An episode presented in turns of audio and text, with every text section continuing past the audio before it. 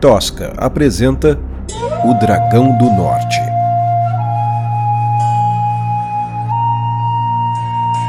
Capítulo 3 Lume se lembrava de quando os saqueadores chegaram a São Sebastião. Ela brincava com suas bonecas, quando os gritos e galopes quebraram o silêncio da vila pacata. Carlos ainda não tinha nem trocado de voz, mas pegou a irmã pela mão e a levou para a cabana no quintal do sítio da família, onde Alberto guardava suas ferramentas. Lume não gostava daquele lugar. Era escuro, tinha cheiro de mofo e tudo parecia perigoso e cortante. Mas o irmão a fez prometer que não faria barulho nem tentaria sair dali. Era um jogo, disse ele. E se ela se comportasse, todos seriam vencedores. Diante da hipótese de ser fechada na cabana, seus olhos se encheram de lágrimas e ela começou a choramingar. Carlos apertou os ombros da garota e a sacudiu com urgência, o que calou a pequena Lume e mudou aquela relação para sempre. Ela olhou para o irmão e entendeu. Não era um jogo. Carlos fechou a porta da cabana e a escorou com uma roda de carroça quebrada, dando uma aparência de abandono ao casebre já decadente. Lume não sabia quanto tempo passara presa na cabana. Parecia uma eternidade. Ela teve medo, frio, fome. Dormiu, acordou e evitou olhar para a floresta de metais retorcidos e ferrugem ao seu redor. Uma sombra na parede chamou sua atenção. Parecia uma borboleta gigante balançando ao vento asas inertes. Ela procurou a origem da sombra, serrotes, instrumentos de jardinagem, facões. Era só o que encontrava entre luz e a borboleta de sombras. Então compreendeu que as asas eram os cabos de uma tesoura. Dois facões faziam a antena. O serrote, mais próximo, projetava a sombra do corpo do inseto.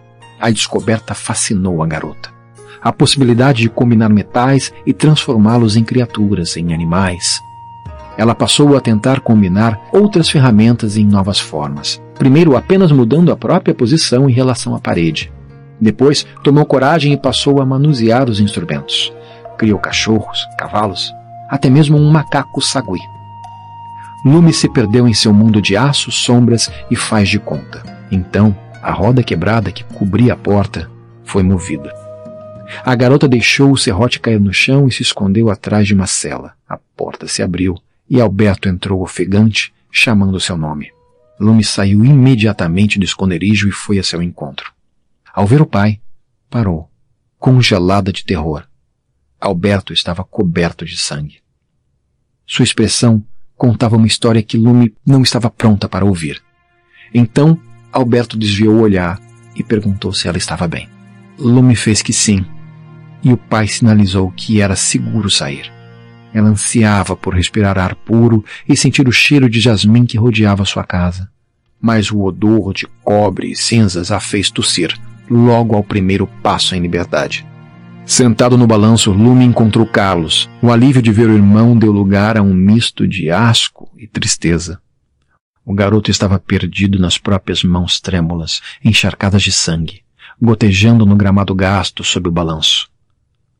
A espada caída ao seu lado estava tomada de uma viscosidade quase negra, mistura de terra, cinzas e sangue de dezenas de homens.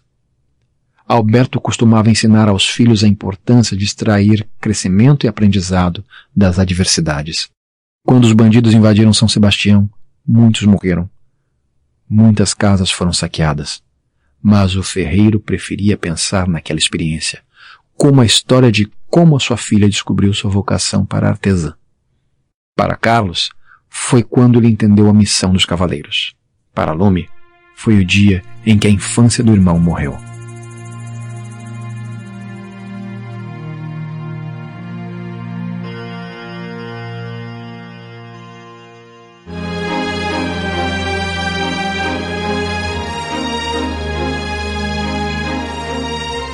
Capítulo 4 O treinamento militar aumentou a resistência de Carlos às agruras do campo de batalha. Mas nenhum golpe da academia fora tão duro quanto a imagem do pai fragilizado em sua cama. Ele não estava apenas mais velho, parecia menor, indefeso. Da infância, a lembrança era de um homem imponente, capaz de moldar aço a frio. Ele era a referência de força em São Sebastião. Todo o peso que parecia demais para os mortais da vila acabava requerendo o braço firme do ferreiro Alberto. Lume testemunhou de perto a transição daquele dínamo numa sombra exausta e doente. Carlos absorveu o choque de uma só vez. Ontem, seu pai era capaz de suspendê-lo no ar com uma só mão. Agora, não conseguia nem levantar da cama. Carlos sentiu remorso por alguns instantes e se ajoelhou ao lado do leito paterno. Lá permaneceu até que Alberto abrisse os olhos. O velho ficou desorientado por alguns instantes, mas logo seu rosto se iluminou. Meu filho, eu sabia que você voltaria, sussurrou o velho. Carlos sorriu e tirou o colar que trazia ao pescoço, revelando uma cruz de prata guardada sob a armadura. Delicadamente, tomou a mão do pai e a colocou sobre o crucifixo em sua mão. Olha, pai, o rei que me deu em pessoa. Alberto soltou o amuleto e ergueu a mão, tocando o rosto de Carlos. Eu senti tanto sua falta, meu filho. Carlos sorriu e Alberto notou uma cicatriz no lábio superior, passando o polegar sobre ela. O cavaleiro percebeu a preocupação no gesto do pai e desviou o rosto de forma gentil. Pelo menos o pai não podia ver as cicatrizes que Carlos agora carregava nas costas, resultados de muitas horas de treinamento de combate e algumas punições disciplinares. As chibatas dos mestres da academia eram velhas conhecidas. O Graal ouviu minhas preces, continuou o ferreiro. E então, conte-me sobre a academia. Foi duro, mas meu pai me ensinou a não reclamar do trabalho, disse Carlos, com uma piscadela de cumplicidade. É como eu sempre digo: o calor molda o ferro, não o ferreiro. Tem que saber transformar crise em oportunidade. Disse Alberto, num tom professoral. Carlos odiava aquele tom. Eu fui o primeiro da turma em técnicas de infiltração. O que é isso? perguntou o pai. Bem, é a habilidade de atravessar as linhas inimigas sem ser percebido e atacar os alvos de surpresa. Alberto olhou para o filho em silêncio por alguns instantes. Você quer dizer atacar o adversário pelas costas, sem chance de defesa? Cavaleiros podem fazer isso. Em alguns casos é necessário, respondeu Carlos, constrangido. Por exemplo. Bem, quando o inimigo está em maior número, por exemplo.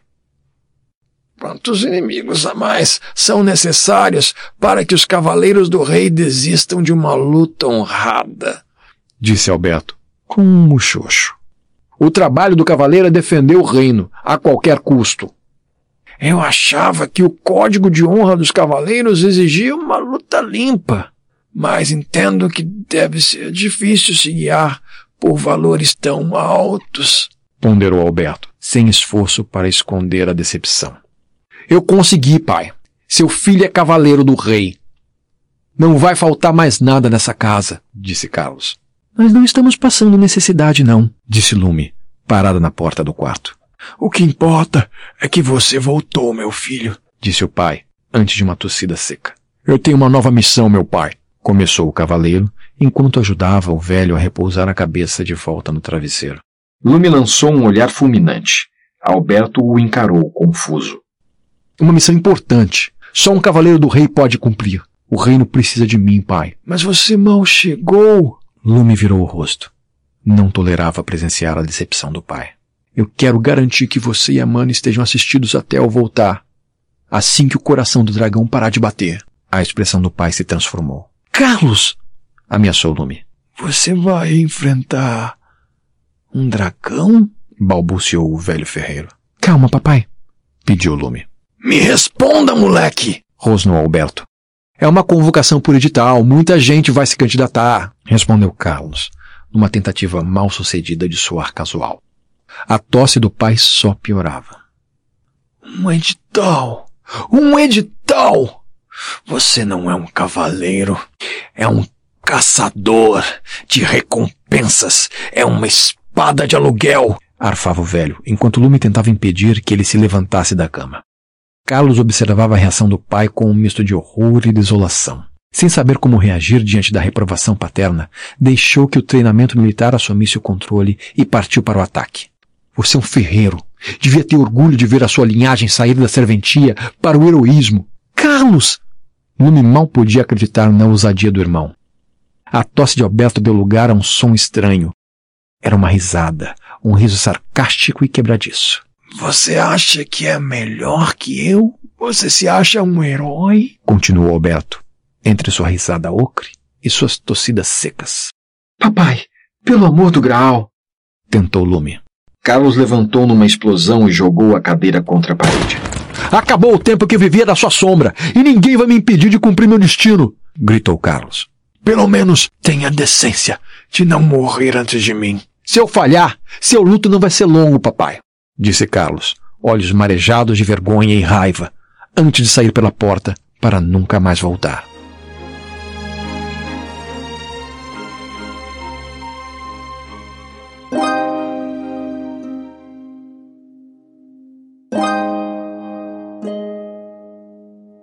Capítulo 5 Lume recolheu o prato de sopa fria intocada do criado mudo. Encolhido em posição fetal, Alberto encarava a parede e se fechava em seu mundo. Come, paizinho. O velho permaneceu mergulhado em seu silêncio distante. Lume já saía pela porta quando ouviu seu pai chamar. Luminha! sussurrou o velho. Ela parou e se virou devagar, certa de que estava ouvindo coisas. Ele chamou de novo. Lume apertou o passo e ajoelhou ao seu lado. Eu estou aqui, paizinho, respondeu, num tom que pretendia confortar e mascarar preocupação. Você é uma boa filha. Não tem que agradecer nada, Tentou desconversar. Ela ainda não estava preparada para aquela conversa. Você já fez tanto, muito mais do que deveria, continuou o velho.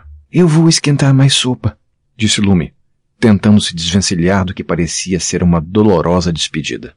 Eu fui um bom pai. Você é o melhor pai do mundo, respondeu Lume, enfatizando a correção do tempo verbal. Eu me lembro quando você teve sua primeira febre. Você era tão pequena e chorava com tanta força. Achei que ia acordar a cidade inteira. Eu balançava você no meu colo, colocava compressas na sua testinha, mas nada acalmava você. Só sua mãe. Ela pegava você e o choro ia parando. Você ia ficando mais calma. Parecia mágica. Lume desviou o olhar para a pintura na parede, retratando o belo perfil da mulher de pele escura e olhos verdes. Quando sua mãe se foi, eu morri de medo. Achei que não ia dar conta de vocês. E então seu irmão começou a ajudar a cuidar de você. E você cresceu e começou a ajudar com a casa, com o negócio da família. Lume não se lembrava de sua mãe. Tudo que vinha à sua mente era a imagem de uma pintura e talvez uma sutil lembrança de um perfume de jasmim. Mas ela não tinha certeza. A coisa mais importante é que a gente cuide um do outro disse o pai. Essa família sobrevive assim. Sempre foi assim, desde sua mãe. Você cuidou muito bem de mim. Mas agora preciso de pedir uma coisa. O que o senhor quiser, papai, disse Lume. O pai fez um gesto com a mão, pedindo que ela se aproximasse. Ela obedeceu. Com algum esforço, seu pai deixou de encarar a parede e se virou para fitar os olhos da filha. Lume tomou suas mãos e o envolveu com o braço direito. Alberto a olhou como quem implora. Promete para mim que você não vai deixar o último varão da nossa família, o nosso nome, morrer nas garras de um monstro, como um animal qualquer.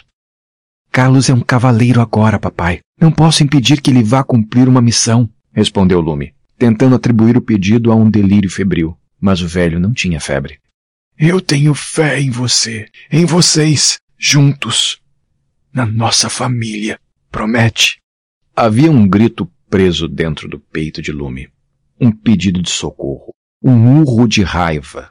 E custou muito para não vomitar essa revolta sobre o pai moribundo. Mas ela tinha toda a experiência de uma vida de sacrifício e resignação. Então foi excruciante, mas não impossível. Exausta, abraçou o pai e chorou. E balançando a cabeça, prometeu carregar mais este fardo não deixar que o irmão se tornasse mais uma vítima do dragão, nem que ela precisasse cortar as pernas de Carlos fora. O Dragão do Norte foi escrito, narrado e produzido por Rodrigo Espírito Santo.